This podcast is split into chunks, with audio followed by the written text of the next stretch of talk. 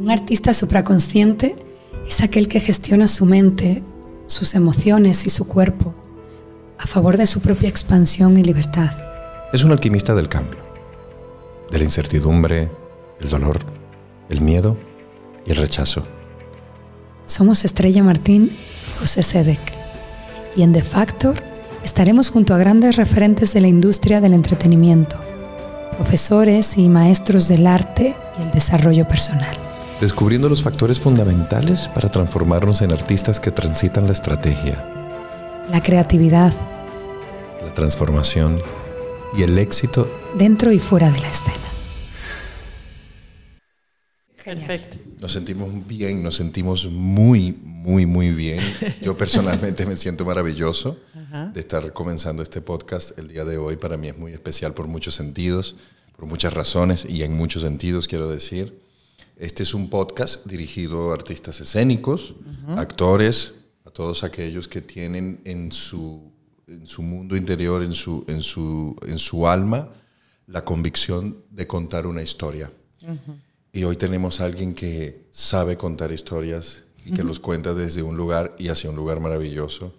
Y, y estoy contento de poder presentar este invitado para ustedes. Yo soy José Sedek, Yo, Estrella Martín, y hoy tenemos a Mónica Montañés, nada más y nada menos. nada más y nada menos, escritora, periodista y dramaturga de teatro y televisión.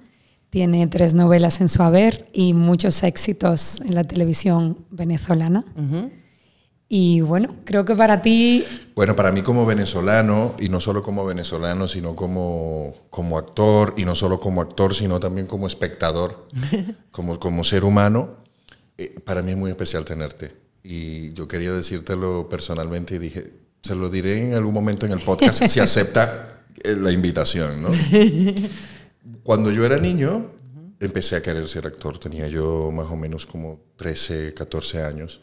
Y recuerdo que me fui a vivir a Valencia desde Caracas y mm, todavía yo ni estudiaba actuación. Y estaban pasando Voltea para que te enamores, Voltea para que te enamores, no para. Y, y, y, y yo veía tu nombre cuando aparecía en los créditos al- en, en el comienzo de la telenovela y yo sentía un llamado muy fuerte a, a estar en ese lugar y todavía no sabía que quería ser actor. Qué fino, qué bien. Y, y- y digo, Mónica Montañés, Leonardo Padrón son dos nombres que en mi vida han marcado un objetivo eh, en cuanto a lo que a mí me gustaría como actor representar, estar dentro de, sus de sus telenovelas, ¿no? Entonces, ustedes dos despertaron en mí esas ganas de decir, quiero ser actor, en gran Wow, parte. qué maravilla. y, gran además, parte. y fíjate qué mágica es la vida, ¿no? Porque el año pasado, pequeñito, pero tuvimos la oportunidad de trabajar juntos porque trabajaste en El Aplauso Va por Dentro, que es mi obra más, más famosa, la que tiene más años representándose. Y fue por una casualidad mágica. Sí. Hiciste el, el El- instructor de el aeróbic instructor. y, y yo te dije, ya verás, pide un deseo, se te va a cumplir algo, no sé qué ha pasado. ¿Es verdad? Porque el aplauso tiene eso con todos los que han participado. Bueno, y, lo- el año, y al año siguiente, o sea, este, hace muy poquito, tuviste la oportunidad de representar un texto de Leonardo Padrón. Es verdad. Ajá. Así que ahí va poco a Ahí poco. va, ahí va, ahí va. Cada vez más cerca. Yo, para mí ha sido un honor. Delante de él, además, sí. Sí, para- es que para mí es un honor porque ten en cuenta que, que, que en, las, en, en las telenovelas de ustedes estaban pues los, los primeros actores de nuestro país. Entonces, claro, estar a las 9 de la noche en una novela de Mónica Montañés era para un actor como estar en el top de, en Venezuela de, de- lo que más podría trabajar, de la televisión, ¿no? Entonces, wow, este, hoy en día tenerte aquí al frente, haber hecho eso con Leonardo Padrón y tal, eh, habla un poco de que lo que uno visualiza, lo- en lo que uno trabaja, hacia donde uno se proyecta, se Sí. puede materializar. Sí, sí. Si uno hace lo que tiene que hacer Hacer. y va caminando hacia donde es, sí, señor. Exactamente. Y, y un poco por eso estamos hoy aquí, para que tú nos digas un poco cómo has caminado, ¿no? Ok. Pero antes, antes, eh, queríamos saber, porque Ajá. lo hacemos con todos nuestros invitados, Sí, eso es. ¿quién es Mónica para Mónica? Uh, Ok. Todos responden igual, ¿verdad? Sí, porque uno no, no se le Es espera. verdad. Sí, ¿quién es Mónica para Mónica? Porque además es una pregunta que no invita al currículum, sino a, a decir quién es uno para uno. Pues, en este momento, porque creo que he sido muchas Mónicas, en este momento te, les respondería que soy, primero que nada, una mamá, una madre. Tengo dos hijos de edades muy distintas que requieren cosas muy distintas. Una hija de 30 que es actriz, un hijo de 18 que va a empezar a estudiar filosofía. Y, y es como, no te voy a decir qué es lo que me mantiene en pie, pero es una de las piernas. Claro, totalmente. La otra es, es yo soy, es- o sea, yo escribo todo el tiempo.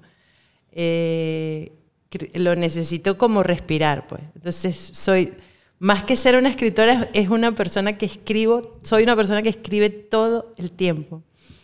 Ahorita, por suerte, estoy escribiendo algo que va, que va hacia un sitio, o sea, es para un canal, una- un proyecto que, que, bueno, que probablemente salga en las pantallas, pero el año pasado, por ejemplo, no.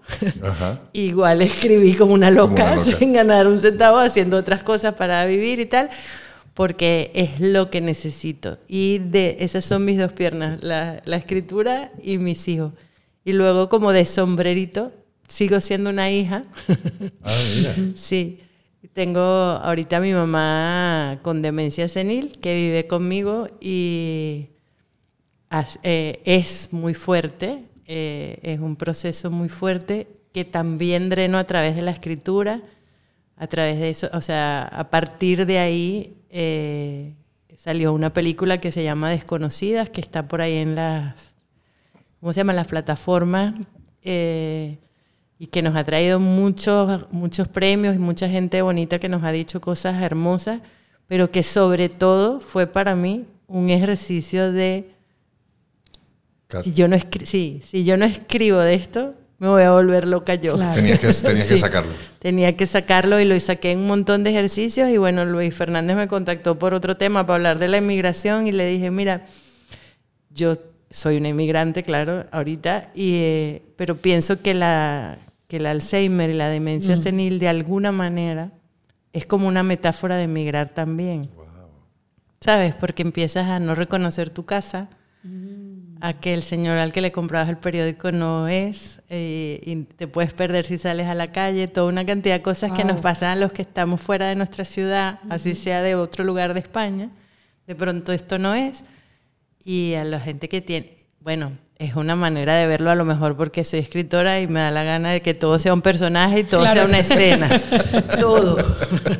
Pero es mi manera de llevar, de hacer más llevadero el- esta circunstancia de mi casa. Y este proyecto es autobiográfico en una parte, entonces. Pero niña, lo más íntimo que he escrito Wow. en Wow. mi vida, porque son tres mujeres de, de una misma familia por tres generaciones, este, la madre, la abuela, la hija, eh, y yo es, es mi, mi mamá, soy yo, La- los hijos no, la, No, hi- ok. la hija sí es más, es otra cosa, pues, pero yo lo escribí absolutamente para mí, como les digo, o sea, para sacar de adentro. ¿Y tú, y, tú- crees que si fue terapéutico? O sea, ¿tú sientes que hubo sanación en ti? Sí.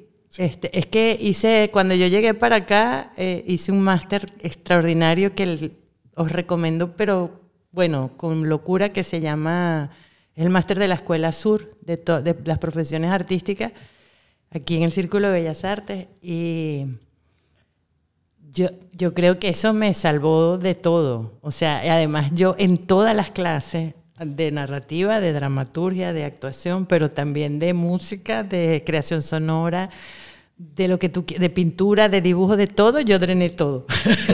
El mismo tema. En todas las mis, mis compañeros de clase estaban hasta aquí de mí y mi tema, pero los profesores no porque iban cambiando, ¿no? No Claro. se enteraban de que yo estaba todo el tiempo con mi mismo tema y bueno, los, los artistas creo que somos muy obsesivos y nos da sí, por sí, un tema y ya no Yeah. lo soltamos. Ahí. Y entonces estos, este texto de Desconocidas, sal- todos esos textos salieron de ahí, de, la- de distintas clases, de performance, de, de teatro, de actuación, de poesía, de todo. Y cuando Luis me dijo para hacer una peli eh, sobre la inmigración, yo dije, yo tengo estos textos y mira.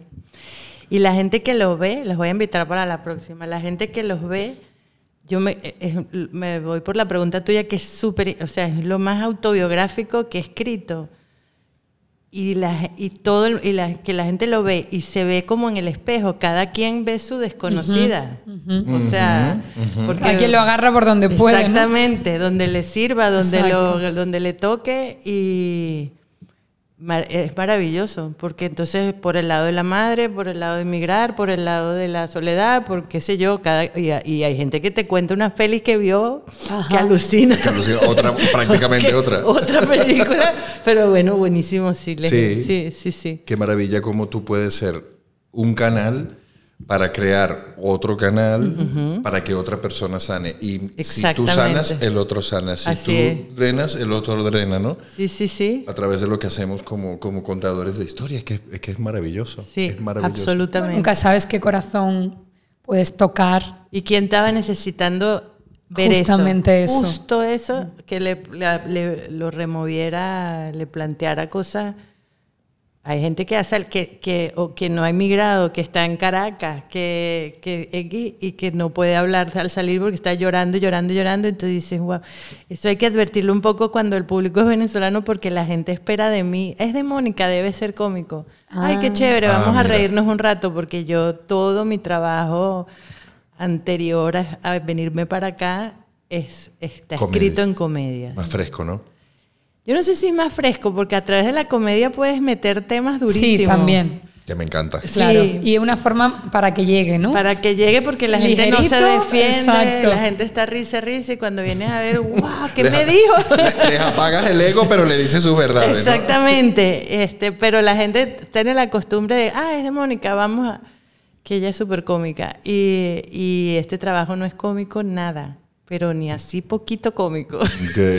no sé, cuando emigras es como eh, nadie te conoce, ¿no? O sea, yo agradezco infinitamente esta invitación, vi quienes han sido sus invitados anteriores y hasta me dio vergüenza venir y wow, qué maravilla, estoy súper orgullosa de que me hayan oh. incluido de verdad, claro que sí. Y nosotros de que estés, por Dios. Bueno, pero, pero, porque bueno, porque claro, yo soy muy conocida en Venezuela, bastante conocida en América Latina, pero en España yo digo que somos como la cuña aquella que decía, el secreto mejor guardado al Caribe.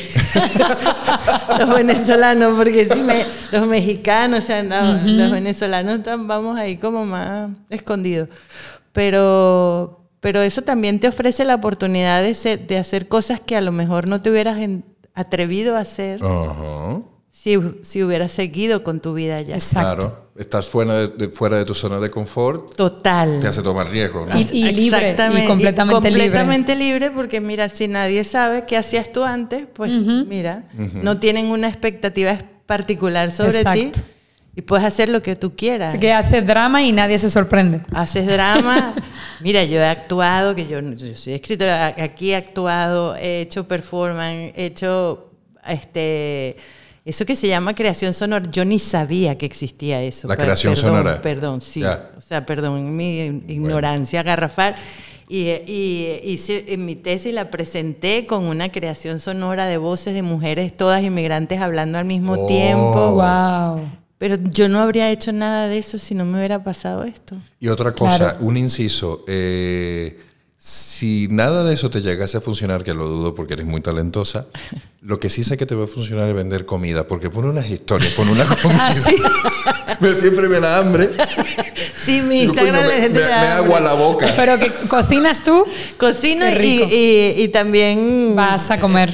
Sí, y, me empezó durante la pandemia, cuando ya llegó el tope, que cuando nos empezaron a dejar a salir, pero todavía era estábamos confinados yo empecé como a, usar mi, mi, cuenta para ayudar a, los locales del barrio, a avisar, miren, en tal lado está abierto tal que tiene unas galletas X, lo que mm. sea. Y me quedó eso por ahí eh, y sin, sin, intercambio ni nada. Era una cosa de, oye, de valorar el esfuerzo de, de, la, valentía de una gente con un negocito muy pequeñito en un momento terrible. Y empecé a tomar, y eran puras cosas de gordita, pues, o sea, puras cosas. Yo salía disque a caminar a hacer ejercicio y regresaba con, no Con sé. las bolsas de... Mira, descubrí no sé qué cosa y bueno. Y, y a partir de ahí quedó la... Y ahora pongo todas las... Todos los, las No, pero dos tiene, días tiene mucha creatividad para hacer las cositas. Muy provocativa toda. Provoca decir, en serio, mándame un, un topper, un toppercito. Puedes escribir un libro de recetas Mónica, ¿verdad? Bueno, Combina la verdad- comida con la escritura, ¿verdad? La podría ser. Eh, eh, la verdad que me, es un, me encanta cocinar y comer, obviamente, como se notará, pero en fin. Yo me comí todo el confinamiento, me lo comí. Yo también. También, Solo que después lo tuve que pagar muy caro Ahí en el está. gimnasio.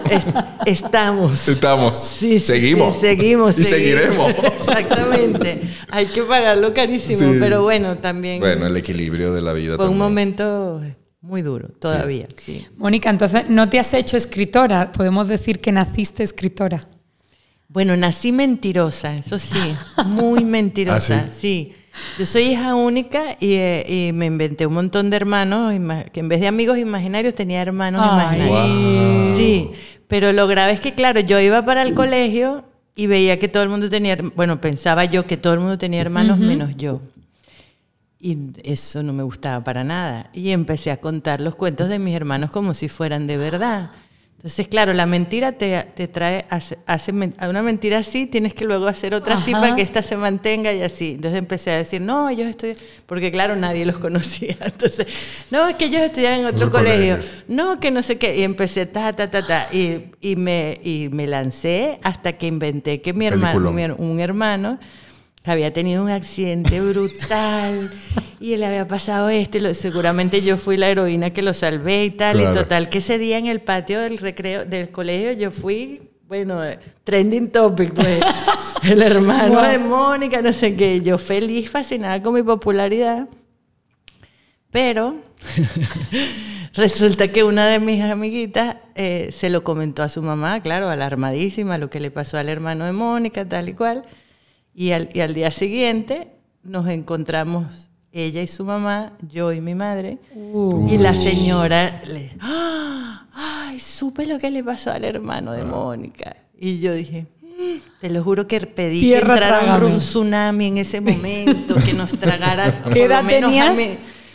Yo no sé, menos, este, ya va, si era Sandra, tendr- yo no era tan pequeña. Ah, Sí. Como o- 10. Como 10 años. Sí, ya estaba Ya, ya, clarita sí, de sí. Y, y, y mi mamá solamente le dijo a la señora, Mónica es hija única.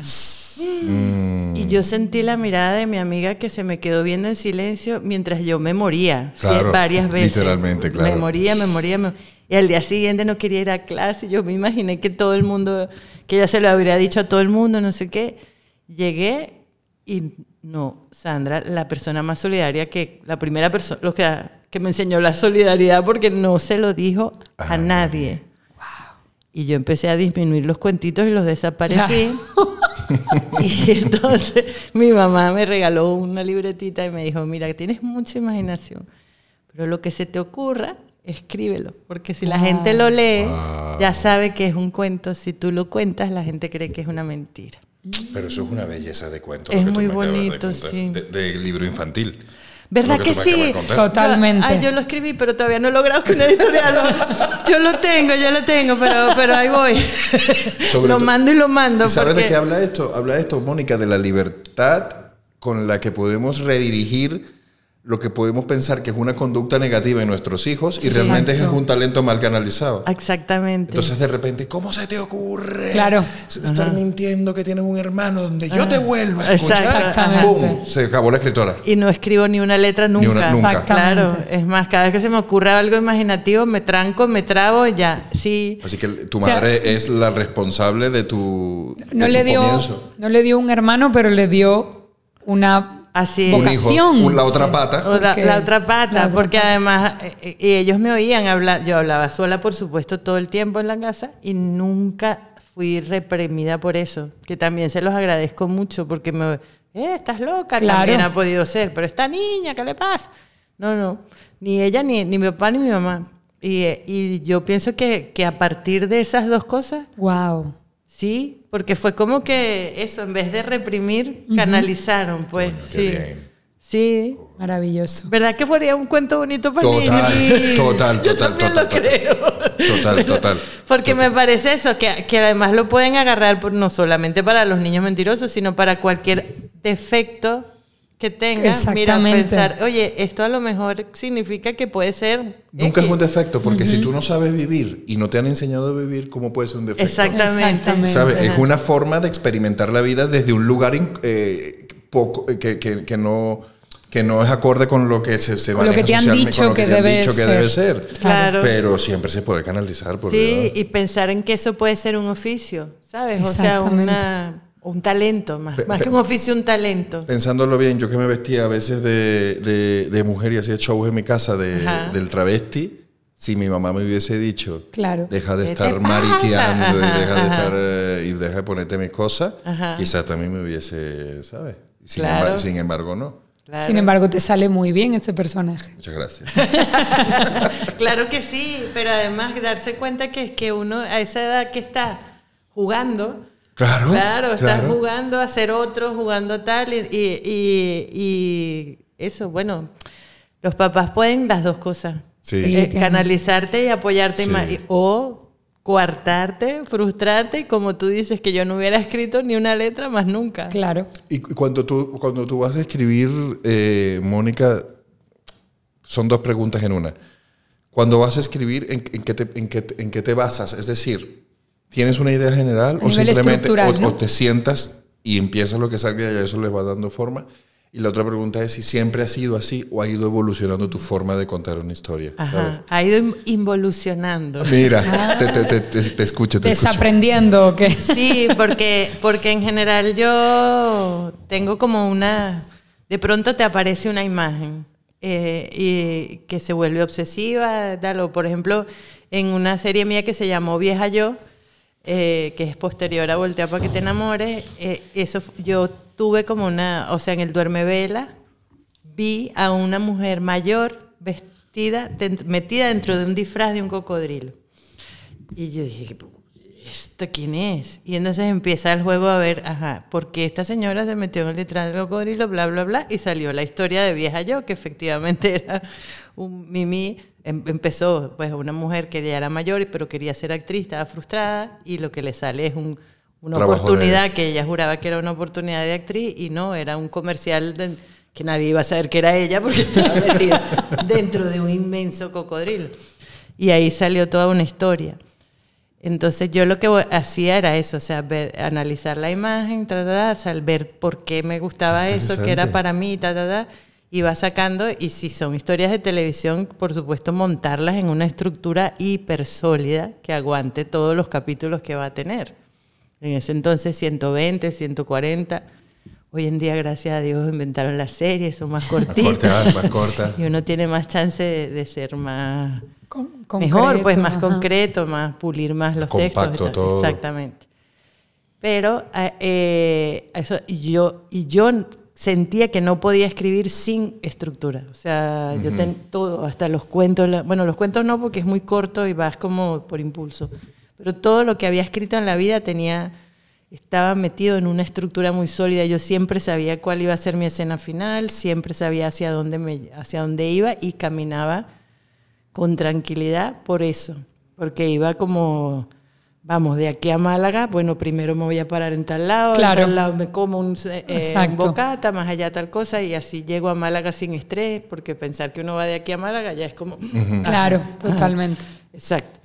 Pero de aquí, en este máster que te cuento, he aprendido a perderme Mira. a, a disfrutar, no saber qué va a pasar, a, a no sa- a disfrutar sin saber si eso se va a editar o se va a grabar o no, sino disfrutar el hacer. Exactamente. Y, y me ha servido maravillosamente porque, claro, yo en Venezuela estaba en una postura, en una posición donde todo lo que yo escribía salía. Perdón. Entiendo. O sea, to- yo todo lo que hacía de televisión se grababa, todo lo que hacía de libro se editaba y todo lo que hacía de teatro se montaba. Ya está por inercia por tu misma carrera. Sí, artística. porque era yo. Claro. Y, y ya está. Eh, Y, y- y- y- y por suerte me vino esto al mismo tiempo que la, que la inmigración y agarré este... Y por ejemplo, mi libro Los Distintos, que es un libro para niños, que si no lo tienen se los regalo para... Ay, sí. la verdad es que el no lo tenemos. Ay, bueno. Hablamos de buscarle ya nuevos libros. Sí. Ah, sí, buenísimo. Este, ese libro, claro, yo lo escribí en 2016 y se editó en 2020. Cuatro años. Cuatro años en los que yo estuve perdida en el mundo sin que hubiera nada mío en ningún lado. Wow. Y entonces ya, claro, tuve que hacer una cantidad de cosas, hasta host de Airbnb y tal, para trabajar.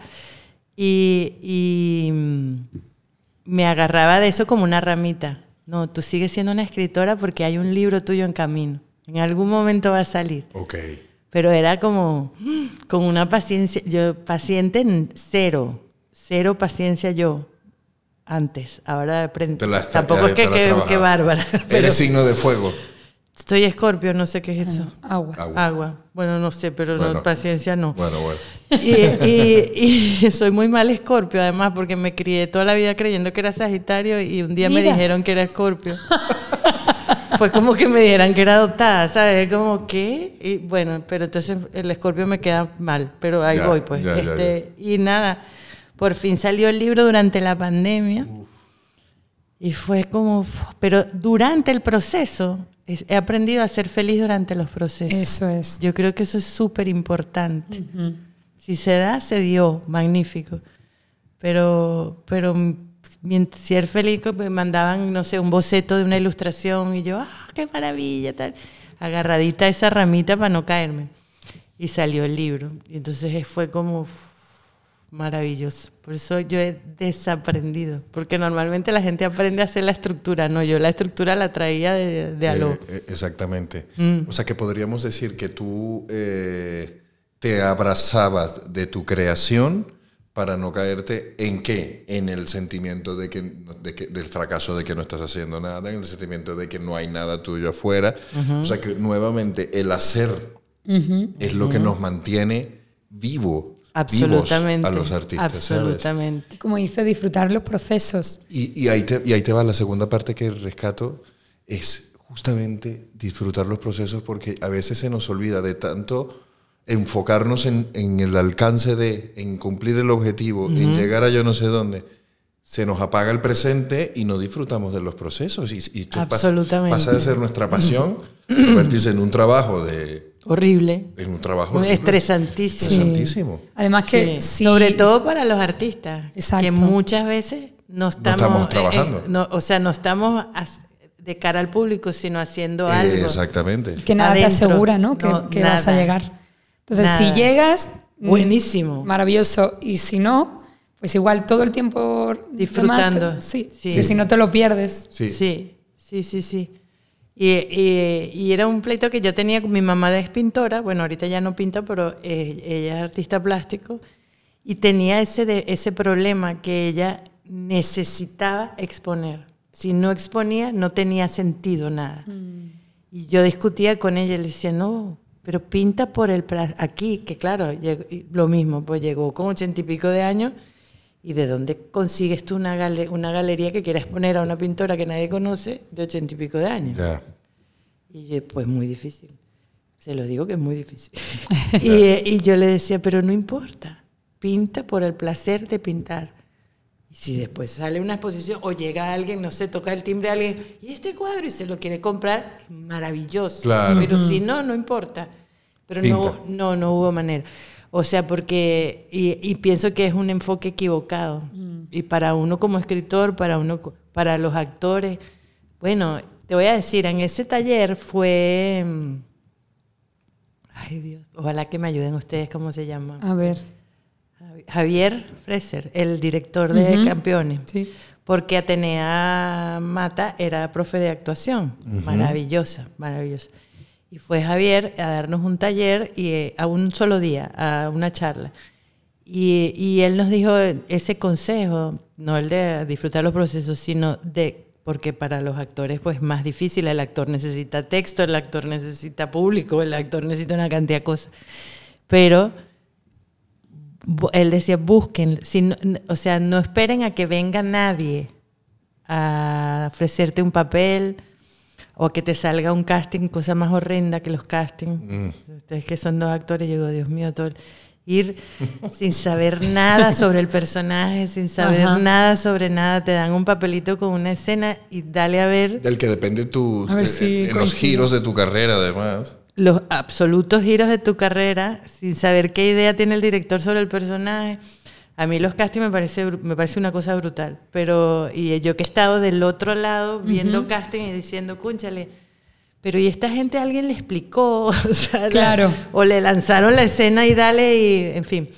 Pero él decía, búsquense su cosa. Y hoy en día, menos mal, porque hoy en día está esto, están los podcasts, está YouTube, está, y uno sí tiene más chance Sí. Claro. de hacer tu propio corto, por ejemplo. Por ejemplo. O de tú sacar tu novela y venderla por redes Tú mismo, sociales. exactamente. Promocionarte. Exactamente. Y si no sabes Las cómo, pues hay plataformas. curso gratis. Hay de todo, sí. Y, y, vamos, es, una, es un momento de la historia de la humanidad muy complicado, pero que también tiene esto. Su polaridad, Sí. ¿no? Es complicado, hay mucha demanda, Sí. hay mucha oferta, pero por otro lado hay muchas Mucha canales ventana de canales de exposición. comunicación y de Sí, sí, exposición. sí. O, o, qué sé yo, hacer teatro de calle o hacer cantidad, hacer, hacer, Exacto. hacer y disfrutar haciéndolo. Si resulta que estaba Almodóvar pasando y te vio y dijo, Qué bueno. no sé, ¿dónde estaba? O a ti, o qué sé yo. Bueno, genial, pero si no estaba Almodóvar, igual gozamos. Y si Sí. no me ve, yo le llamo.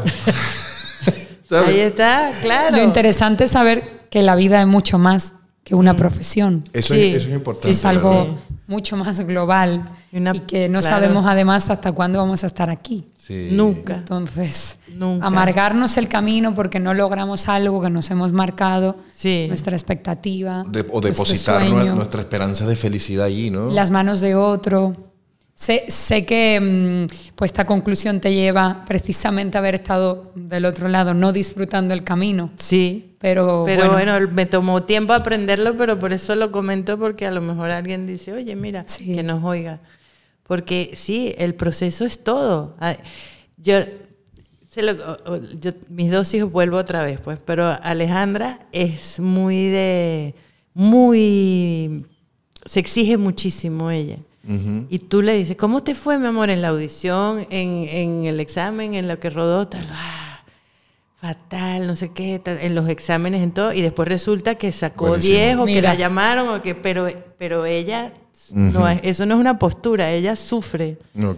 Y el hijo mío, ¿cómo te fue? En los él es pésimo en matemática, por ejemplo. "Ah, No, buenísimo, yo creo que lo respondí todo perfecto. Rapado. Feliz con...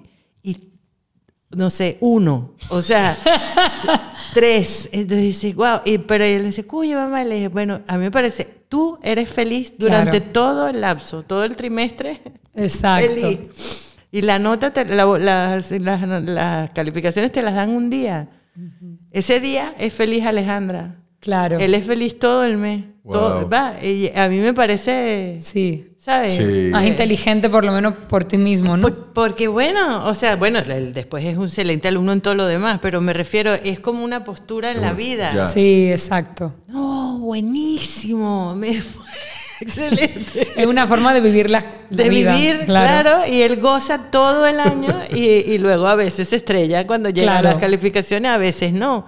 Pero mi hija sufre todo el tiempo hasta que llega la nota y después resultó que no. Y Que es- no. eh, igual pasa con todo, con el día del estreno, de una- el día del estreno de una obra es ese día, Sí, ese o día. el de la película. Sí. Pero ¿cuánto tiempo estuviste ensayando? Ajá. ¿No? ¿Y desde cuándo, tu- cuánto Y tuviste soñando? Desde, y desde- so- y, empe- y li- esperando que pase, Sí. ¿sabes? Es mucho más tiempo. Sí. Pero la fuente de todo ese tiempo, el, el paso número uno, el génesis, o como le quieras llamar, está en manos de ustedes los escritores, porque es maravilloso cómo de la nada nace algo y la Sí. única forma es escribiendo una primera letra. ¿Cómo hacías tú o cómo haces para definir o cuáles son los factores que han definido que tú sepas que algo puede funcionar o no? O sea, ¿Sabías el éxito que iban a tener No. tus éxitos? No. Nadie lo puede saber. Y el que te diga que tiene un algoritmo de eso, bueno, yo me da, mucha risa. o que hicieron un focus group y le preguntaron a un gentío en la calle, a ver, tú sales ahorita a la calle, te agarra un micrófono y te pregunta, ¿qué quieres ver? No tienes ni idea. Uno no sabe lo que quiere ver hasta que lo ve. O no sabe lo que no quiere ver hasta que lo ve y dice, vaca, ¿sabes? Exacto. Entonces, el éxito es una cosa que es casi lo más parecido que yo he visto a un milagro, el éxito. Tiene que coincidir que esa necesidad que tenías tú de contar algo, como actor o como escritor o como lo que sea, o como productor, coincida con una necesidad colectiva de ver ese algo. Imposible de calcular. O sea, a mí me pasó, claro, con el aplauso va por dentro. El aplauso va por dentro tiene 14 paginitas, ¿tú viste? Sí. 14 páginas. Y, y, tiene 28 años en, cartel, o sea, por ahí Guimí haciendo el aplauso, el aplauso, el aplauso. Y yo, eso es lo primero que yo escribí. Yo no tengo ni idea, que, o sea, ni se me ocurrió. Es un sueño que no pude ni soñar, porque no sabía. Y, le, y Mimi, sí, la actriz, lo tenía años soñando, el, el, escrito, el, director Gerardo Blanco, pero yo no. Y entonces empezó a llenar y a llenar y a llenar y a llenar y a llenar la historia de esta pobre gordita de 40 años en los años 90. Hay que hacer la salvedad. Hoy en día una mujer de 40 años, o sea, no es ni tema. Exactamente, es una chamita. No es, eh, no es, ni tema. No es ni tema. Pero en los años 90 cumplir 40 era un eventazo. Llegamos a donde Aterrador, sí. Tenías que haber hecho una cantidad de cosas, ya a partir de ahí eras una señora mayor, no sé qué. A mí me encanta que cuando vemos ahorita el aplauso, cuando la gente tiene 40 es un chiste, la gente se ríe, porque, ajá, ahí. Pero en ese momento no. Este, y esa gordita que se subió en un escenario a contar sus miedos, básicamente es el miedo a la soledad, esa obra. Y eso sí está vigente. El miedo a la soledad la seguimos teniendo muchísima gente. Claro. Sí. Y. ¿Nunca te imaginaste que.?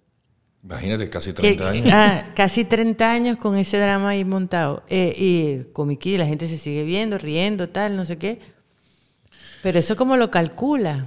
Yo creo que es hora de escribir la versión del, del chico joven 2023. 30 años más. 30 años más tarde, verdad, de un, de un tipo. Sí, sí, sí.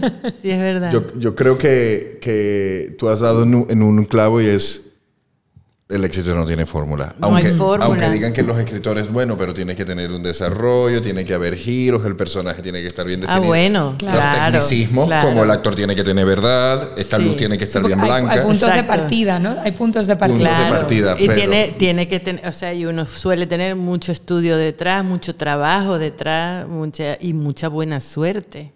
A mí que Ahorita en esta época está tan de moda la frase si tú quieres puede, que mm. yo la borraría con... Un poquito tóxica en ese uh, sentido, ¿no? Claro, está creando una cantidad de gente que no puede y entonces cree que no quiere y entonces es tu culpa.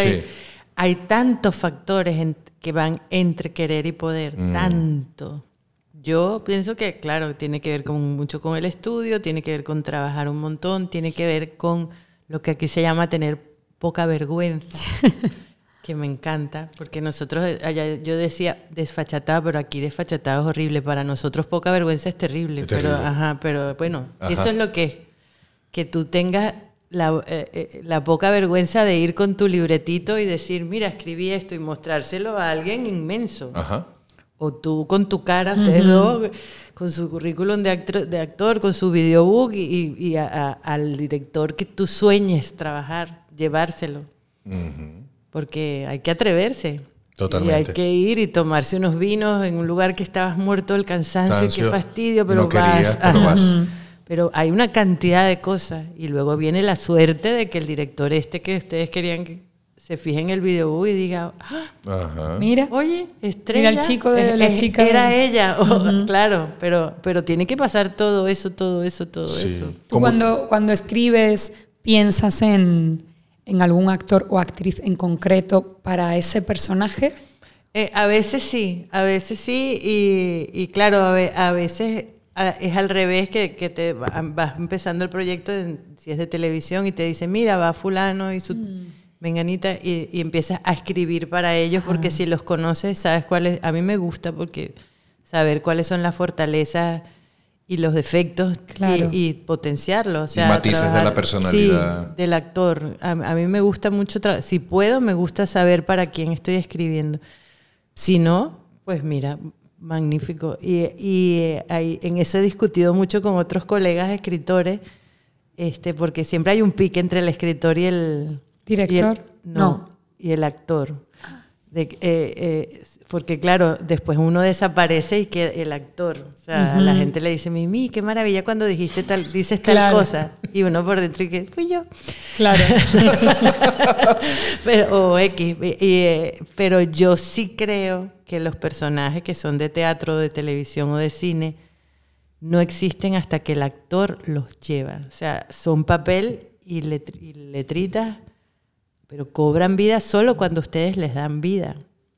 Y muchos escritores me han dicho, "Ah, ¿qué dice? La- Nosotros somos... Sí, uno es un dios, porque creas un universo y unos personajes, pero, pero hasta que el actor le da, el actor es que le da vida. Y tan es así que si tú representas un personaje de una escena que yo te doy ahorita y luego la haces tú, el personaje va a ser otro, no Sí. solo porque sean varón y hembra. No, no, no, no, no. Porque cada uno de ustedes le va a dar una forma de hablar, una forma de, de- de tener miedo, una, Una forma de energía. soñar, una energía chiquita o grande, lo que sea, y el personaje va a ser a partir de ahí. Ujú. Bueno, yo la primera, es así como a ti te pasó que, que no sabías que querías ser actor, pero eh, tenías esa cosa. Ajá. Yo la primera vez que vi un, el ensayo, un ensayo del aplauso va por dentro y vi entrar a mi personaje que hasta ese momento era unas letricas en blanco y negro en el cuerpo de Mimi, siendo Valeria, diciendo los textos, existiendo sobre el escenario. Y yo dije, "Ah, esto es lo que yo quiero hacer toda mi vida, esto, e- eso, escribir para que otra persona Represente lo que tú lo lleve, sí, cobre vida. Qué maravilla. Sí, esos, esos son momentos mágicos, de, porque, bueno, puede no pasarte nunca que te consigas con lo que quieras hacer, ¿no? No sé. Puede ser, o sea, pero yo era- había sido periodista, estaba súper feliz siendo periodista y, y El aplauso es mi primera obra y chévere, la escribí, lo pasé muy bien escribiéndolo, pero, pero no... No dimensionabas no, todo. y yo había estudiado dramaturgia había estu- eh, y he estudiado actuación. Hiciste la eso- tarea, pues. Yo hice todas las tareas, pero no, hasta que ves un personaje tuyo vivo No en sabes escena, lo Mm. eso que, que además yo estaba, era en una sala de ensayo, pues, o sea, yo estaba Ajá. sentada en el piso y entró Valeria y yo, y ahí fue que dije, coño, es esto, esto es lo que yo quiero hacer. Es un momento mm, Qué maravilla. perro, cuando uno descubre eso, bueno, ya. Claro. Ya te entregas, Sí. te entregas al Claro. camino. Sí, sí, Y sí. qué buena confirmación para, para ti saber que casi 30 años después algo, algo bien Sí, harías, eso- ¿no? Eso es como un Algo regalo. bien hice. Pero, ajá, pero eso no significa que yo descubrí el, el éxito y ahora sé cómo hacer. Mm, claro. Yo después he, he escrito muchas otras obras, algunas les ha ido muy bien, como Yo, tú, ella, y otras le han pasado sin pena ni gloria, como las que ni siquiera me voy a acordar cómo se llaman. Bueno, sí, porque las adoro, pero no, no tiene sentido, porque, ajá. O, y tengo novelas de televisión, telenovelas exitosísimas como Voltea para que te enamores o Válgame Dios o Para verte mejor que están ahorita en Amazon, por ejemplo, y otras como Harina de otro costal que fue no un fracaso, lo siguiente. Pero y lo digo con orgullo porque se aprende mucho. Claro. Ajá. Se aprende un montón. Y, y- y- y sobre todo se aprende eso, que cuando un ejecutivo viene a decirle a uno, no, que lo que hay que hacer, lo que la gente quiere, lo que... Y yo digo, mm, ¿qué sabe uno? Totalmente. ¿Qué sabes tú del momento histórico, del momento? Qué sé yo, hay momentos en que la gente, por ejemplo, que oye, bastante largo que ha sido el de las narconovelas, dale, dale, dale, dale, maravilloso, y llega un punto en que la gente ya no quiere ver eso más, como estamos ahorita. Ajá. Y entonces se le, se le regaló el amor a Turquía y a Corea, que por- son las únicas personas que se enamoran hoy en día en cámara, que son los turcos y los coreanos, y ahora los latinoamericanos o los, hispa- los españoles, hay que recuperar eso. Hoy en día que te vas a señalar abierta aquí, hay cinco novelas turcas, Sí, ¿no? Están como muy de moda. muy de moda, se las dimos. Sí, sí, sí, sí. Es una cosa que inventamos nosotros, Total. Total. ¿no? Sí. Aunque la llame serie. Pero eso son telenovelas. Sí, sobre todo eh, argumentalmente hablando. Totalmente. Es que el amor, o sea, Claro, y, y, la el amor separación. prohibido, y la separación, y las mentiras y todo. Y ajá. terminan juntos. Y van a terminar juntos porque uno sabe que Claro. sí. Ajá. Vivos o no vivos. Vivos, pero- sí, a lo mejor mueren Sí. y se Algunos reencuentran. morirán. Algunos morirán. Pero, pero, ajá, pero que sabes tú lo que va a funcionar. Ya, Aquí fue un impacto muy brutal. las Sí, telenovelas. a mi madre me dice que cambiaron el horario escolar. Porque las eh, madres dejaron de llevar a los niños por las Por tardes. la tarde, para ver, claro, porque las daban a las 3 por ahí, a, la- Ajá. ajá, a las Claro. 2, una cosa Sí, sí, así. sí, sí, sí. En horario, sí. Y luego ya no más. Y hay una cantidad de cosas que se, que se hicieron que luego ya no vinieron para acá. Porque empezó México inmensamente a traer un tipo de novela y las que nosotros hacíamos. Nosotros tenemos en Venezuela más de 20 años haciendo La Mujer Empoderada. El tema, o sea, si tú ves una novel- telenovela mía de Padrón de César Miguel Rondón, Es verdad. toda, o sea, tenía, ok, el, el amor. Pero, Pero desde. había 15 minutos para despecharse y después tienes que salir para adelante y, y tenés otra meta. El, la- el final de Voltea para que te enamores no fue D-Lady, que se llama D-Lady la prota, vestida de novia en un altar. Terminó vestida de toga y birrete en, un, en graduándose. Es la primera novela, creo yo, la única que pasa eso. Eh, buh, o sea, estos temas que ahorita está súper en boga, eso lo eh, tenemos mucho tiempo. Es verdad, es verdad. Es verdad. mucho tiempo. Con sueños, otro tipo de sueños y con otras edades que ahora se pelean mucho en Hollywood, las actrices como Meryl y como esta, para sus, que no les escriben personajes para las actrices mayores, aquí también. Y nosotros tenemos años haciendo eso, vieja yo, una historia de una mujer mayor y así, y Colombia también, y, y pero, pero bueno, pero somos el secreto mejor guardado el cariño. Qué bueno. ¿Y ¿Alguna vez has escrito algo que no te han permitido eh, sacar o, o te han dicho, oye, Mónica, esto no, esto es muy atrevido? O sea, ¿se han metido alguna vez? La verdad que yo tuve la suerte de trabajar, o sea, de que, claro, como tenía mucho éxito, se metían muy poco conmigo. Pero sí, sí, sí había mucha eh, pacatería con el tema LGTB. Ah. Sí, por ejemplo. Este, y entonces los ejecutivos, y todavía lo hay. Uno cree que no, pero ah, to- de- eh, todavía te dicen, a la gente no le gusta eso. Ya. Y raro, porque la mayoría Y de tú los dices, a la- ejecutivos a la son del ¿Gente o a LGBT. ti? ¿A la gente o a ti? Exactamente, pero Pero exactamente. es que la mayoría de los ejecutivos son del LGBT. Pero luego tienen una postura muy conservadora que a mí me parece muy raro. Sí. Y, y, y, a- y además cuando tú dices a la gente, ¿qué gente? Cuando le preguntas... Si la gente es el Exacto. LGBT. No, es que en general cuando te dicen eso, a la gente no ¿Cuál está gente? preparada, eh, suele ser ellos o, Claro. o lo que llaman el canal, que siempre es una- un ente abstracto que no tiene nombre ni cara, pero es el canal el que no está preparado todavía. Entonces, Exactamente. Pero bueno, me he ido en ese tipo de cosas o una vez con, en Voltea mismo con el, el había un personal, como duró tanto, duró tres, 346 capítulos. Uf, qué barbaridad. Porque Una- lo pedían, había Claro, buen sí. rating y Dale, larga, dale, larga, dale, larga, dale. larga. Y, y hubo un personaje que, que nació, pues, bueno, de esos que tienes que meter para que pasen más cosas, que era, yo lo había escrito, que era un corrupto de, lo- de la época, un momento en nuestro país en el que quebraron los bancos, más no los banqueros. es que no es lo mismo, y hubo mucha gente que quedó sin un centavo, pero...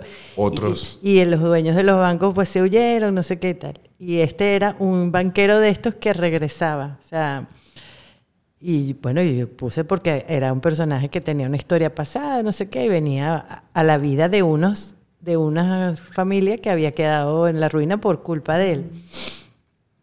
Y ahí sí me hicieron un llamado, oye, no seas tan específica. Que se parece mucho a mi primo. Vamos a bajarle el volumen. A lo mejor no era banquero, sino que yo, bueno, ok, vale. Pero, No nos eches la paja, Mónica. Sí, pero bueno, pero yo siempre tengo la teoría cuando estoy en televisión, porque para Cuando para eso existe también que uno tiene otras maneras, el teatro, la literatura, para drenar todo lo que tú Exactamente. quieras, muchísimo más con muchísima más libertad que en televisión. Pero este, en la, cuando escribo televisión tengo la, la teoría de, de ser como el caballo de Troya. Porque, claro, como son proyectos tan largos, tú puedes ir colando cositas, sin que se den cuenta. Ah, qué maravilla. Sí, y hemos dicho muchas cosas así. y tú dices, bueno, no digo esto, pero digo esto otro. Me gusta porque eh, intrínsecamente has ido mostrando aquí en esta mesa que no escribes por escribir, sino que escribes por decir. Y yo creo que uh, es parte, es parte de nuestro oficio. Claro. Eh, cuando lo hacemos con el propósito de que... La necesidad de, utopía. sí.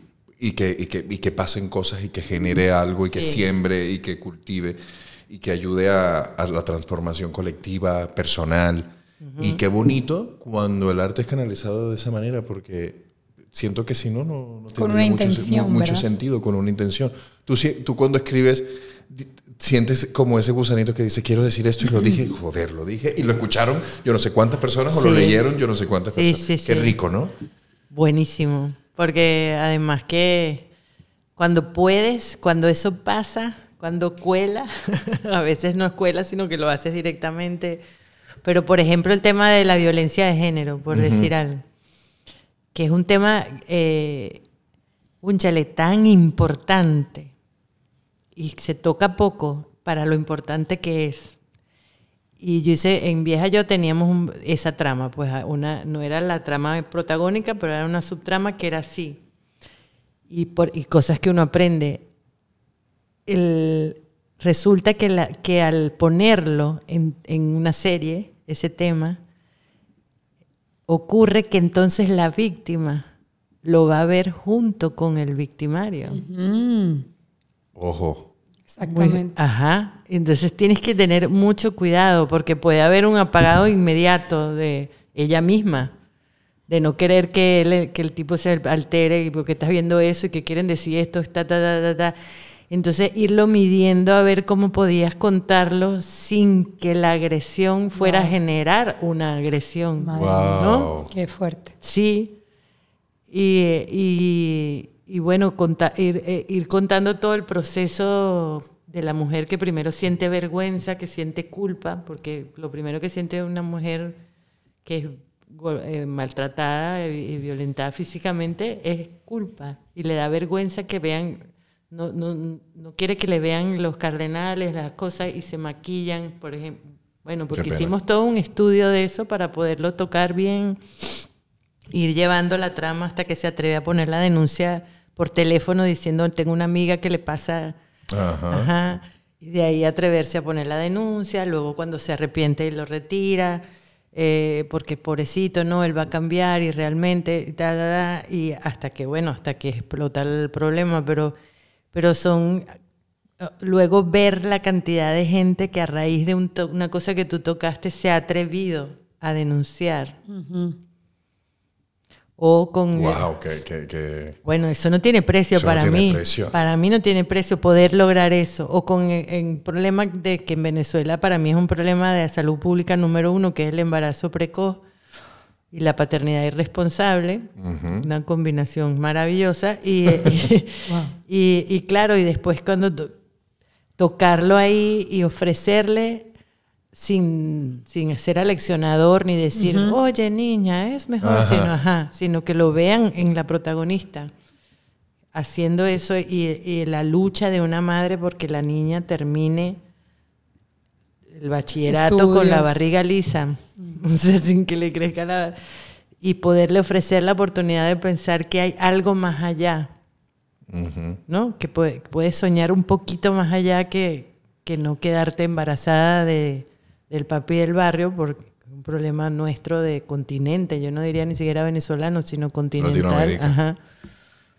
Y, y, luego ver que, que, las ONG, que se, oye, que hablan con nosotros por la porque claro, es mucho más lo que puede hacer una, una, una actriz en un papel, en una serie que esté pegada, que la gente la esté viendo, para eh, abrir las mentes y que las niñas quieran ser ella, no solamente ponerse la ropa linda que lleva o, parecerse en el corte de cabello, sino ser como ella, mucho más lo que puede hacer esa prota que lo que puede hacer una maestra pobrecita que a, la- a la- a esas edades No la van a escuchar. no la van a escuchar. O una, una persona de una ONG llevando un, un folleto. Un domingo a las 9 de la mañana. Sí, es- o el mismo colegio. Pero, Ajá, ajá. ajá. Entonces, a, a mí sí me parece, vamos, que yo no pierdo de vista que cuando uno escribe series es entretenimiento. Y tienes que entretener, esa es tu función A. Coño, pero si, Pero hay a, más ajá, si a través de eso puedes dejar algo más, Ajá. Es un trabajo social, colectivo, De- sea de- brutal. Bueno, cuando se logra, a mí me parece lo máximo. A mí también. Lo máximo. También. Sí, porque es como, bueno, tienes en tus manos un medio de comunicación de masas. O sea, qué sé yo, en Voltea para que te enamores te ven nueve millones de personas cada noche. Claro. Wow. Nueve millones de personas de lunes a sábado viendo tu Wow. cosa. Claro, bueno, y la serie esto, es incalculable. ¿Cuántos millones de personas la van a ver? Entonces, ok, puedes no decir nada y hacer una cosa buenísima de un crimen o de risa o lo que sea, pero ¿y, si- y si dejas algo? Puño.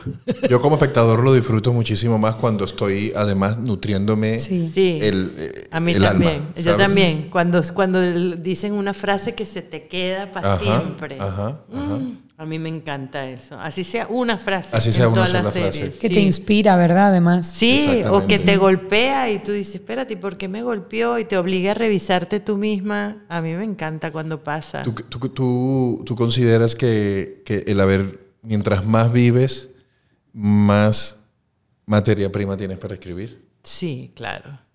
Claro. Eres una observadora de la vida, del Eh. comportamiento humano, de, de las Eh. circunstancias, ¿no? Sí, sí, sí. Y, y, bueno, una vez me pasó en, la primera novela que escribí, que se llamó Frenesí, que escribí con César Miguel y tenía... Es una mucho. novela que no sé, bueno, pues no sé de qué te suena porque esa novela no funcionó, pero... Más que amor frenesí era la sí, canción. Sí, claro. Ah, bueno, De pues, Oscar bueno, de es que León. la canción era muy buena. Claro, Oscar es por la canción. Es por la canción. Eso puede ser. Bueno, pero tenía, ahí había una circunstancia de un marido, por cierto, era un marido muy malo y una esposa muy jovencita, muy, muy víctima. Y hubo una, hubo una o sea, había una situación en la que el tipo, por venganza, se lleva a la le dice, no, se viene conmigo la niña, al fin, ellas tenían una hija chiquitita, se la- me la llevo el fin de semana. Entonces, y era todo la- el pánico de ella, de que siente una mujer que su marido se lleva, su, marido no bien avenido, no su marido adorado. Sí, sí, fabuloso, totalmente. Su marido no bien avenido, se lleva a una niña el fin de semana. Y recuerdo que uno escribe con dialoguistas que, eh, bueno, yo repartí esa escena a una muchacha, mira, hazle, eh, haz estas escenas y tal.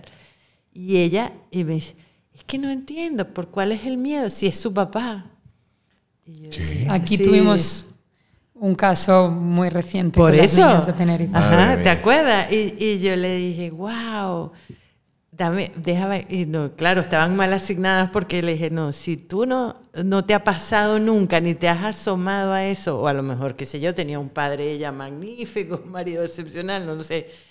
Y, y dije, no, espérate, estas circunstancias son estas circunstancias. Hay un hombre herido de ego que sabe que esta mujer está en malos tratos y se está llevando una niña. Y no será el primero ni el último, lamentablemente, que decida cobrar por ahí. Pero si no te ha pasado, a a veces no tienes que haberlo vivido, sino que haberte fijado. Exacto. Y, que- y, a ver, a ver, generar una sensibilidad ante Claro, eso. sí, señor. Eh, una, una empatía con Una empatía. Sí, y, y no es solamente que tengas 100 años de vida, es la manera como vives, Lo ¿no? que vives. Absor- todo el tiempo como un aspirador. Claro. Yo pienso que los actores y los escritores somos mucho aspiradoras, estamos, Sí. estamos todo el tiempo fijándonos, ah, mira, mira cómo mueve el ojo esta, Ajá. mira cómo Claro. hace tal cosa el Total. otro, para ro- y nos robamos, o sea, Mira yo cómo te- reaccionó ante esta... Sí, yo me estoy robando todo el tiempo eso, formas de hablar, Sí, ¿verdad? reacciones Yo en igual. la calle.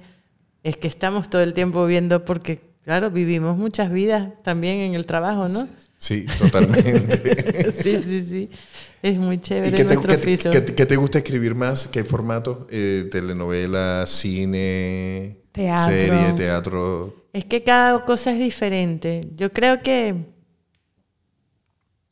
a ver, me parece, lo que más, lo que más soy, o sea, lo que más me gusta sí es teatro, o sea, y poder mm, plantearme una circunstancia que va a durar un tiempo específico en la que voy a tocar unos temas, van a salir unos personajes y escribir para ser visto, o sea, porque no es lo mismo escribir para ser leído que escribir algo que lo que va a ser visto. Ajá. Ajá. Y que tiene que pasar, bueno, lo que tiene que pasar en el teatro, que tiene que haber una transformación. Creo que esa es la que más me gusta y al mismo tiempo la que me parece más difícil, el teatro. Ah, mira. Sí, bueno, que quede, porque además eres tú solo con tus demonios cuando estás escribiendo. Entonces, a ver, que salga ahí y tal, no sé qué. Y después me gusta mucho la, la narrativa, me parece la más libre a mí. Ok, claro. Porque además ahí sí es verdad que no dependes de un productor ni de que haya plata para el presupuesto. Lo- cuesta lo mismo escribir que llegó una nave espacial a que tú y yo Ajá. nos fumamos un cigarro abajo. Cuesta lo mismo, el mismo Te presupuesto. da una libertad. Una libertad muy grande que da la narrativa. Pero te mentiría si, no, si te dijera que no me gusta la televisión. Me encanta. Por eso que estábamos hablando. Por la posibilidad de llegarle a muchísima gente y dejar algo ahí a ver qué Sentaditos en pasa. sus casas, Sí, además. sí, sí, sí, sí. Ajá. A ver qué pasa. Totalmente. A ver qué pasa. ¿Y dónde busca eh, trabajo un escritor? Ahí Eso es está. una pregunta importante porque los actores sabemos Allá que tenemos un representante. Y, y es ¿Y usted? Hay, hay como más que repre- sí, puede ser representantes o manager que te van buscando y tal. Es muy difícil, es muy difícil, no es imposible, pero sí es muy difícil. Bueno, porque además ya yo tengo más de 50 y vengo, o, o sea, cuando dices que, que, que escribes, que escribías telenovela, es como que, look, no te ven más ahora, ¿no? Porque está como mal visto. eh, Igual que un actor. Igual que un actor que viniera de telenovela, es verdad. Tú siempre lo dices. Siempre lo digo, sobre todo aquí en España, que los formatos son mucho más cinematográficos. Sí, exactamente. Sí. Y no se dan cuenta de- del, del el oficio El inmenso oficio. que trae un actor que viene de televisión, de hacer, no sé, 20 escenas diarias o lo que sea. Más la formación nuestra, que es mayormente teatral. Totalmente La cultura teatral. de teatro de nosotros es muy sólida. Es verdad, exactamente. Pero na- este, entonces nada, ha sido, en mi caso, como ustedes nos dijeron que tengo que hablar de mí, para, o sea, Sí, sí, para, sí, sí. para que sirva, pues, este, eh, dos personas que, que, conocen mi trabajo de antes me llamaron para ver, eh, que eso es lo que estuve haciendo todo el año pasado. Yo nunca había escrito tanto sin cobrar un mes, un centavo, pero fue sembrando, pues. Este, mira, que, eh, que haz un proyecto para tal cosa a ver, haz un proyecto para tal cosa a ver, y fue, yo, yo escribí, no sé, mira, fácil, 6, 8, 12, eh, sinopsis, eh, descripciones de personajes, hasta capítulos 1, y se mandaban, y se mandaban, no, porque tal cosa, no, porque tal otra, tal. Pero, pues este año, una de esas que recibió mis trabajos, me llamaron, no para el trabajo que presenté, sino porque a través de ese trabajo les pareció que yo podía ser la persona ideal para otra cosa. Ah, Entonces, por eso, no, no hay Ok. que desesperarse. pero de, de escribir. Ese sí es de Eso. televisión, sí, Ah, o sea, una vale. serie. Pero Y, y- y lo bueno es que hoy en día puedes escribir desde el lugar que quieras y mandar a donde quieras. absolutamente. Eso es una maravilla. Una recontra maravilla. Estás en Playa sí. del Carmen, como estás en Egipto, como estás Sí, No sí, donde... sí. importa, no importa. Sí, sí, sí, eso es maravilloso. Y luego, pues claro, por, eh, eh, por del, tengo las tres cosas. Tengo eso que, bueno, tuvo un año de paciencia hasta que por fin, ya cuando yo pensé, bueno, mira, nada. ¡pum! ocurrió la llamada porque había dejado ciertamente un montón Claro. de semillitas en un montón de partes. Mira qué importante. Y ajá. pasó eso. Tengo también este los textos, cuentos y cosas que he escrito, como el cuento este que les voy a dar de los distintos. eh, y luego Este salió, mira, en los distintos se ganó el de la New York mm, Public Library, el mejor libro del 2020. Se ganó, Wow. sí, de Cuatro Gatos, que es una fundación de Miami, mejor libro 2021. El, el- la White Raven de Alemania, ¡guau! No, de verdad, ha sido Wow. como increíble, maravilloso, yo no lo puedo creer. Y luego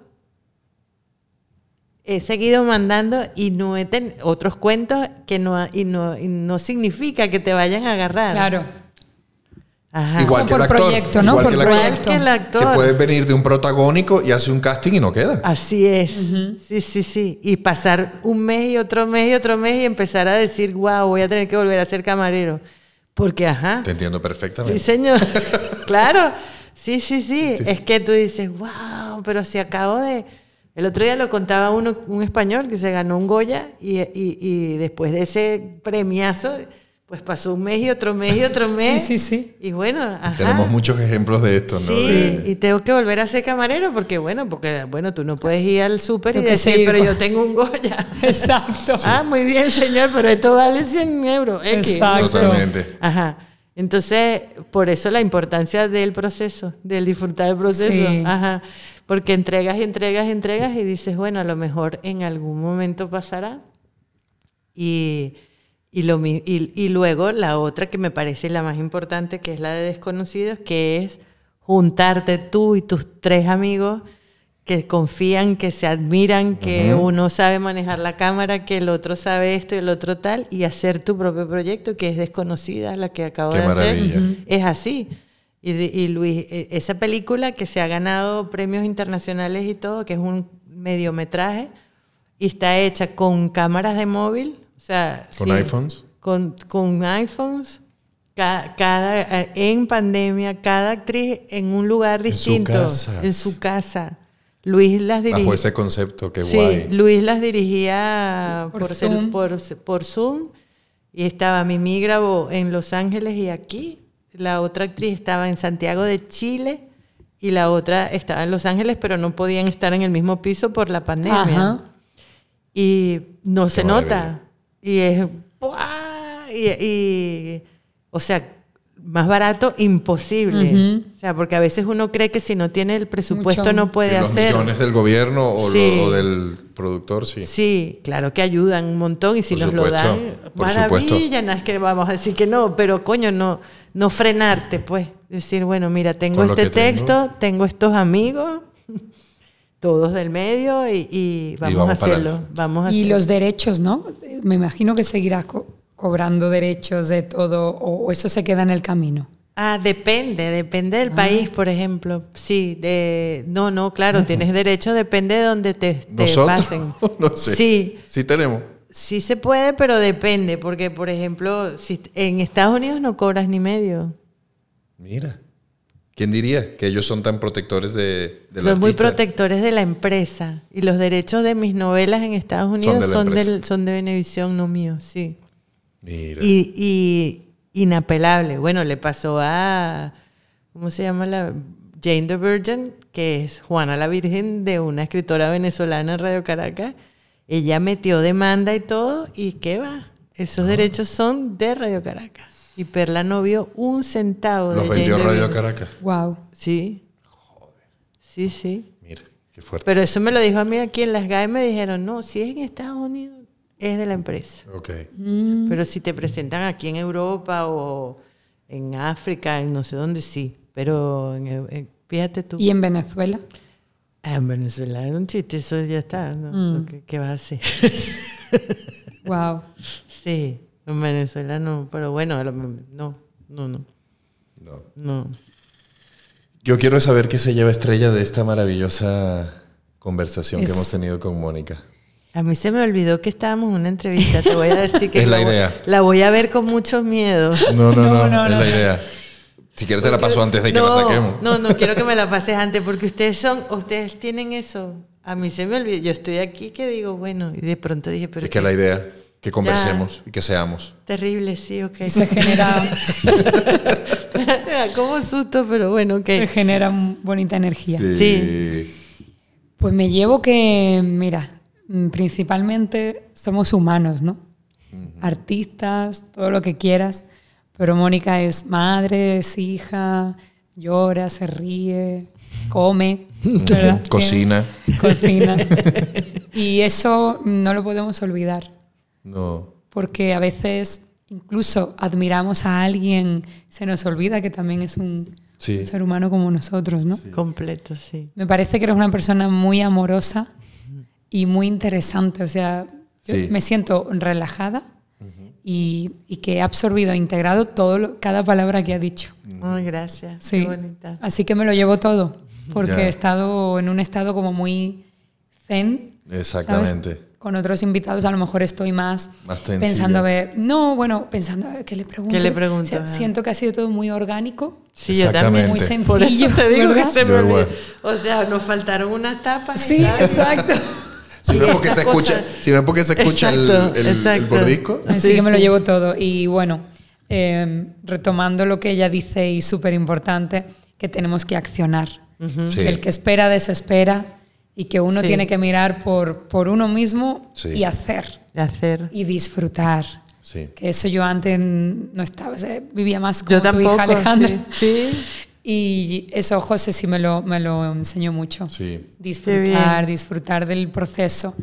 Y hasta que hice clic y solté el sufrimiento, me quedé con el, con el disfrute y también con saber que no todo depende de uno en, No. en esta industria. ¿no? Soltar ese control, esa... Sí, Casi ese nada. tomarse a lo sí. personal, lo que decíamos del casting, ¿no? ¿Por qué no he hecho 20 ya y no he quedado? Pues, pues no lo vas a saber nunca, porque no está la costumbre de... Nunca. parte de- Bueno, Las editoriales son iguales. No te dan Que a explicaciones. veces yo digo, cúnchale, pero devuelve aunque sea recibido, ¿sabes? Porque, Wow. porque cuando, no te, cuando no te contestan, uno como artista se queda, no, a lo mejor mañana, ¿verdad? Claro. O, o a lo mejor no les llegó el correo, o a lo mejor justo lo mandé y me equivoqué la- de dirección. No te dicen Mil cosas, nada. pero es verdad que Wow. tú dices, oye, aunque sea Dime que no. Dime que no y ya está. Pero bueno, ellos dicen que si uno dice que, que si le dicen que no, la- uno se pone fastidiosísimo y a lo mejor es verdad. Por algo lo dirá. Pero de verdad, ese silencio que tú dices, que tú dices, oye, por lo menos saber por qué. Es un silencio que hasta grita. de, de respeto, ¿no? Sí. No sé. Sí, Un porque, mínimo, ¿no? Porque a lo mejor te rechazaron porque estaban buscando una persona asiática, pon tú. Claro, Ajá. claro. Y, y- y saber eso te haría tanto bien como Totalmente. para poder dormir, que no es que, es que actuaste mal, es que, es que era una asiática. ¡Wow! Exactamente, Gracias. Ajá. exactamente. Por es, porque a veces pasa eso. Sí. Sí, o a veces hacen el casting y ya estaba contratado el actor de hacía Sí. el siglo. Uh, el casting es para justificar cosas, en Sí. fin. Esto... A mí me ha pasado del otro lado, que digo, Ajá. ay, pero mira qué ¿Para qué vamos a hacer casting si ya...? No, que yo digo, oye, qué bueno, qué buen casting hizo fulanito y qué malo el otro que, que era buenísimo actor. Y después me he enterado que es que el director le montó la escena a uno y al otro no, y entonces, claro, porque quería trabajar con Guau. ese. Bueno, y chévere, quedó bien, pero, pero el otro pobre actor no supo nunca. No supo nunca. No supo qué le pasó. Cuántas cosas suceden que ni sabemos. Bueno, imagínate. ¿Y tú qué te llevas? Yo me llevo muchas cosas. Primero, la confirmación de saber que cuando creamos desde el corazón, como es tu caso, eh, los result- siempre van a venir resultados bonitos. Independientemente de lo que cada quien le llame éxito eh, y le- a qué etiqueta le ponga esa palabra, creo que tú eres una mujer exitosa porque a- a- escribes desde el corazón, escribes porque te gusta, escribes porque te apasiona. Y eso es lo que le da sentido a nuestras vidas como, como, como contadores de historias, como creadores, como artistas y, y no perder ese norte. Y, y me gustaba cuando decías que yo me agarraba de mi, de La mi ramita, ramita. de mi ramita, porque exactamente esa es esa ramita, esa vida que te da el crear y el estar haciendo cosas, ¿no? Eh, me llevo el, esa constante creación, esa constante hacer, esa constante accionar que no permite que nos caigamos, relacionado a lo que, a lo que acabo de decir. Y me llevo el conocerte personalmente, porque nos habíamos visto, pero no habíamos Sí. tenido la oportunidad de compartir. Y todo lo que intuía es verdad, porque es que no, detrás de alguien que escribe estas cosas tan bonitas, detrás de alguien eh, guerrero, luchador, que, que- que tiene tantos años creciendo por su oficio, casi siempre tiene que haber una persona bonita. Y yo no me equivoqué contigo, porque Ay, se te nota en la mirada. Sí, eh, no lo, puede, que no lo puede negar. Pero ojo, se nota también que tiene un carácter heavy. ¿eh? Tiene ¿Sí? su carácter, tiene su carácter. ¿Tú Sí, sí, sí, sí, sí, sí, sí, sí. Por las buenas muy buenas, pero por las malas. Este, y, y estoy feliz de que hayas estado aquí con Yo nosotros. también, mucho. Nos has dejado un contenido muy valioso. Sí. Muchas gracias. Sé y- e intuyo que, que podemos- vamos a hacer muchas cosas más adelante. Eh, ya no es la primera vez que las haríamos porque, como te dije, ya he interpretado un texto tuyo. Exacto. Bueno, En yo la- sí sería la primera. Sí, sí, Seguramente sí. sí, sí. Pero- Me pero- encantaría. Ah, qué bueno. Mm. Me da muy buena energía tenerte aquí y que dejes tu energía aquí en esta mesa y tu- tus palabras y tu contenido de verdad. Muchas gracias. ¿Qué te llevas tú, Mónica? Guau, me llevo es la fíjate que me llevo como el haberme reencontrado co- conmigo misma. Sí, porque, o sea, por esto que, que- que hubo como esa buena vibra que hubo, que, que nos pus- bueno, que de verdad se olvida uno que está siendo grabado y dice, bueno, y tal. Ustedes son como. Pocas veces pasa que los entrevistadores de, mm, de, de radio, televisión, podcast, escuchan, sino que lanzan la pregunta y luego están pendientes de otras cosas y, y uno habla como solo y no importa porque sí, no sé si les ha pasado en radio sobre todo O que no te dejan contestar Sí, realmente. te dejan, te lanzan la pregunta y luego se ponen a ver una cosa acá y uno es como, "Ay", y ustedes dos no, ustedes, o, o- o sea, me está, me sentí escuchada, sentí que sabían perfectamente de lo que estaban hablando con cada pregunta que hacían y por eso se me fue olvidando, y me llevo, me llevo, quisiera creer que, y creo que sí, que me llevo como una amistad, como Total. Totalmente. Ajá, total. que- sí, y porque creo que tenemos mucho en común y, y- y que estaremos pendientes de otro café, otro Totalmente, lado. totalmente. Eso me lo llevo. Igualmente. Y si, Qué so- bueno. y si soñamos un proyecto juntos, buenísimo. Qué bueno. Amén. A futuro. amén. De teatro porque le gusta mucho que, que se le dé vida, Ajá. se pueda ver. Sí, señor. Sí, me Así encanta. que, pues, eh, siempre que nos despedimos, nos gusta que, que nuestro invitado le diga algunas palabras a, a los actores que nos ven o, o a los artistas que nos ven. Eh, puede ser una frase, puede ser una palabra, puede ser un pequeño cuento, lo que tú quieras que, que se lo lleven a sus casas para cerrar. Pues sí, a los actores se le- les diría lo que quisiera.